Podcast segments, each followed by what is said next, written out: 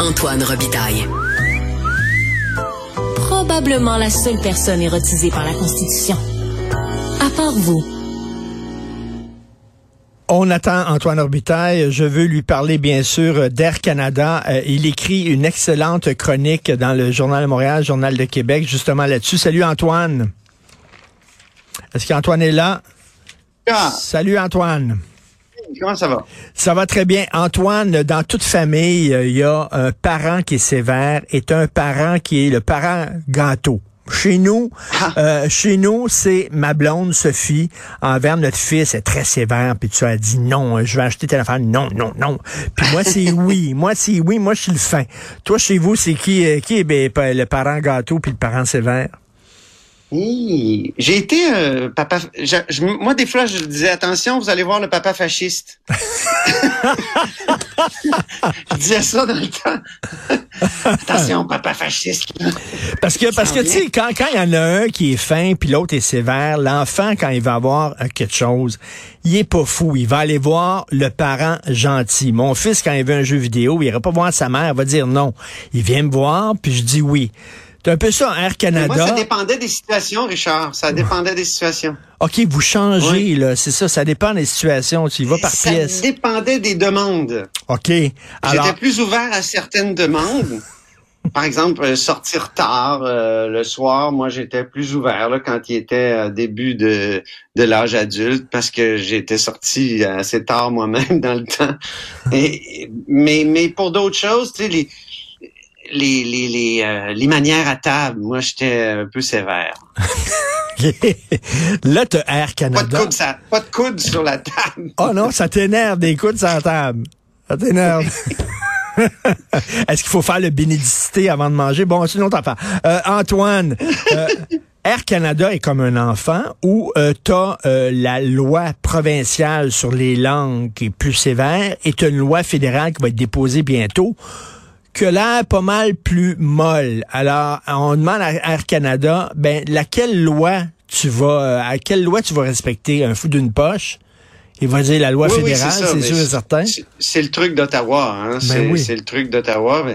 Et, et, et ça fait plusieurs années que le gouvernement euh, Trudeau nous dit qu'il va euh, reformer. Excuse-moi, parce que je m'entends en double. Je sais pas s'il y a moyen en régie. Est-ce qu'il y, a- il y, a- il y a un écho, J'ai ma- euh, mon dans propre écho. les oreilles de Si Antoine? si j'aimais m'entendre- m'écouter parler, ça serait bien, mais ça m'énerve. Je m'énerve, Richard. ben oui. Alors, vas-y. Est-ce que là, c'est c'est mieux la technique? Oui, là ça va. OK, parfait.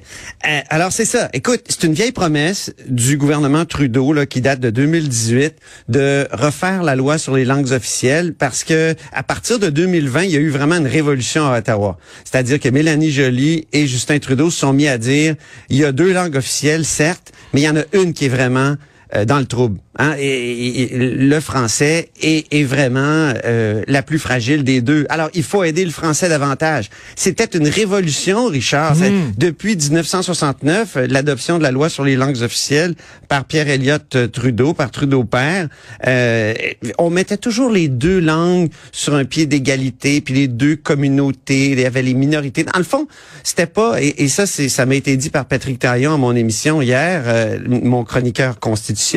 C'était pas une loi sur les langues officielles, c'était une loi sur les minorités de langue officielle. Et on, vous- on, on- quand on aidait finalement la minorité anglophone au Québec, ben, on aidait les minorités francophones au Canada. C'était ça la logique. Alors, plus l'anglais progressait au Québec d'une certaine façon, plus leurs droits fondamentaux étaient protégés. Donc, c'est- et, et mieux c'était. Et, et là, ça faisait fi complètement des tables de force politique parce que les les, les langues, euh, c'est c'est politique là. La, la, et, et, et ça faisait complètement fi de la faiblesse du français. Or, en 2020, moi, je te dis, j'étais ému. J'entendais euh, Mélanie Joly Oui. dire écoutez, le français est en déclin à Montréal, faut faire quelque chose. Et on va aider le français à Montréal, on va aider le français au Canada. Même Justin Trudeau a vanté la loi 101. Écoute, j'en revenais pas. Et euh, mais écoute, ce qui est arrivé, c'est que c'est systémique comme dirait l'autre, euh, l'avantage de, de l'anglais au Canada, puis le fait qu'il faut toujours que l'anglais euh, soit soit soit protégé au Québec, comme si c'était une langue euh, en danger, hein. Hmm. Et, et alors que, c'est Mario, Mario Beaulieu de, du Bloc québécois hier qui me rappelait que euh, dans les années 80, les minorités anglophones sont allées se plaindre à l'ONU parce que Robert Bourassa avait utilisé la clause de obstant pour protéger l'affichage unilingue français de 1988 à 1993. Or, l'ONU leur a répondu, vous n'êtes pas des vraies minorités.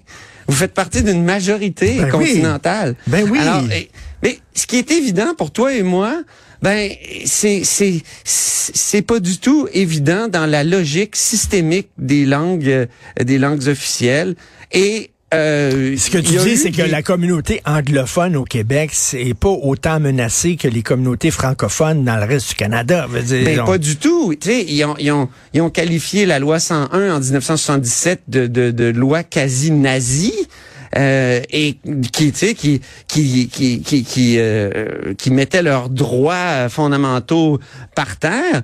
Mais la communauté anglophone a progressé. Mais de quoi ils se plaignent? Je veux dire, l'anglais progresse à Montréal constamment. Les, les, Jamais une minorité au Canada a eu autant d'institutions, euh, des institutions qui sont en croissance, qui sont riches. Souviens-toi, euh, souviens-toi, Antoine, Erin, Erin O'Toole, l'ancien chef du Parti conservateur, l'avait dit ça justement, qu'on ne peut pas faire le, le parallèle entre les deux. Là. Oui, mais c'est le système qui a fait que le projet de mhm. loi, ça, ça, a commencé par le projet de loi C-32. Euh, là, après ça, les, les, les, il y a eu élection en 2021 euh, et la loi et, le projet de loi est tombé au feuilleton, est mort au feuilleton. Puis là, on a fait la loi C13 et c'est plus Mélanie Joly qui en est responsable, c'est Madame Petitpas Taylor. Elle est bien nommée, c'est les petits pas, c'est justement des, des, petits pas pour l'asymétrie. Il y a quelques éléments d'asymétrie. Euh, on l'affirme, tu sais. Mais moi, ça me fait penser. Euh, à la conception, au concept de société distincte dans le temps dans Mitch, ou euh, après qui a été utilisé dans certains jugements. Dans... Donc, elle, elle a été appliquée d'une certaine façon cette cette euh, cette notion-là. Puis la notion de nation qui a été reconnue en 2006 par le Parlement du Canada. Ben, c'est des c'est des concepts que finalement la, la majorité du, au Canada hmm. anglais finit par accepter là à, à force de débat puis de mais il faut pas que ça ait de conséquences juridiques. Et, et c'est ça la symétrie. C'est la même chose dans la loi C13. C'est admirablement expliqué dans le chapitre 20 d'un livre qui vient de paraître, qui a été lancé hier, euh, de, de, qui, qui s'intitule Le piège des langues euh, officielles.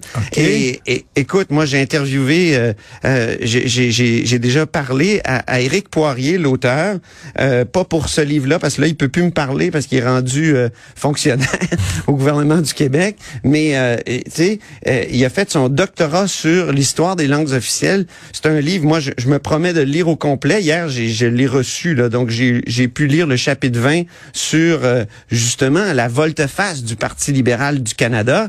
Et, et, et c'est déplorable. C'est c'est dommage. Tu sais, euh, Mélanie Joly a publié un livre quand elle voulait euh, devenir une politicienne connue. C'est un livre qui est très mal écrit, qui est qui est pas très bon. je, je la taquine avec ce livre-là. Et même la dernière fois après l'entrevue, elle m'a dit, s'il te plaît, arrête de me parler de mon livre. S'intitule ce livre-là, il s'intitule Changer les règles du, jeu. Oui. Ben, elle a voulu changer les règles du jeu, puis je lui lève mon chapeau en matière de langues officielles pour qu'on passe de la symétrie pure à l'asymétrie en matière de langues officielles.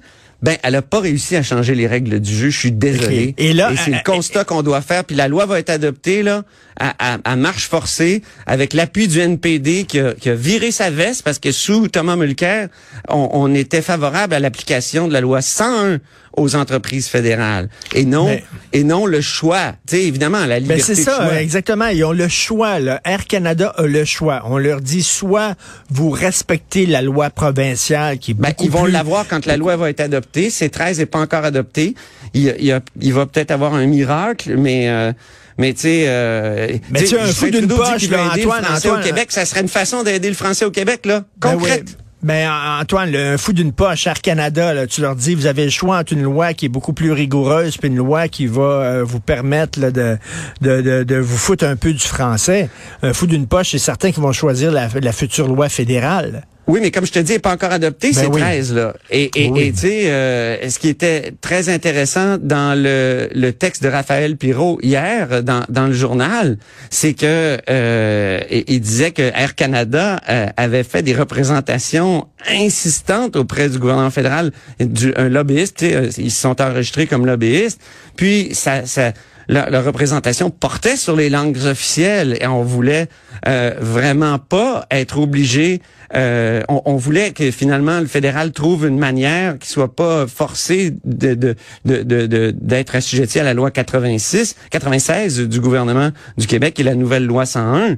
Donc, euh, euh, mais là peut-être il reste quelques jours, je sais pas. Et, et c'est ils ils auront peut-être pas le choix si euh, il y a une espèce de miracle à Ottawa. hein. Il y a le miracle de Noël. Ben, il pourrait avoir le miracle à Ottawa en matière de langues officielles. Et Mélanie Joly pourrait euh, euh, lâcher l'Ukraine quelques minutes puis dire euh, voilà et la Chine et, et, et venir et, et dire euh, voilà je, je voulais que ce soit mon leg euh, changer les règles du jeu en matière de, de langues officielles ben voilà changez donc ça, ces 13 là ça n'a pas de bon sens C'est- c'était simple c'est c'est de dire sur le territoire du Québec, c'est pas la loi sur les langues officielles qui s'applique, c'est la Ben loi oui. 101 Ben oui. ou la Et loi c'est- 96 là. euh, Ben oui, tout à fait. euh, Alors là, il va y avoir deux lois. Euh, écoute, euh, rapidement, très rapidement, parce que je veux revenir, il y a une phrase que, que, que tu as dite, puis que j'adore cette phrase. Il faudrait, à un moment donné, que les fédéralistes fédéralisent. Hein? Ah oui. On a pris ça comme promo ici pour ton émission, et j'adore la phrase que tu utilises. Euh, oui. Écoute, encore le fédéral qui dit, ben là, on va se mêler de votre système de santé, on va vous donner de l'argent, mais Ben euh, oui. with strings attached, puis vous avez respecté certaines conditions. Et là, je reviens à ça. On vit-tu d'une fédération ou pas? Si on vit d'une fédération, ben, je veux dire, c'est pas un gouvernement central qui impose ces mesures, c'est qu'il faut respecter aussi les juridictions Ben oui. provinciales. Ben oui, c'est même euh, une thèse en sciences politiques que le Canada est pas vraiment une fédération, c'est Ben une oui. quasi-fédération. Hein, tu sais, quand tu as le gouvernement central qui nomme euh, toutes les personnes clés dans le régime, que ce soit les juges, euh, le chef d'État, tu sais, il nomme le chef d'État. Il nomme, il nomme les chefs d'État de chaque province. euh, Donc, on n'est pas en, en, en, en, en- en présence d'un d'un fédéralisme où les paliers sont censés être euh, égaux dans leur et, et, et souverains dans leur champ de compétences.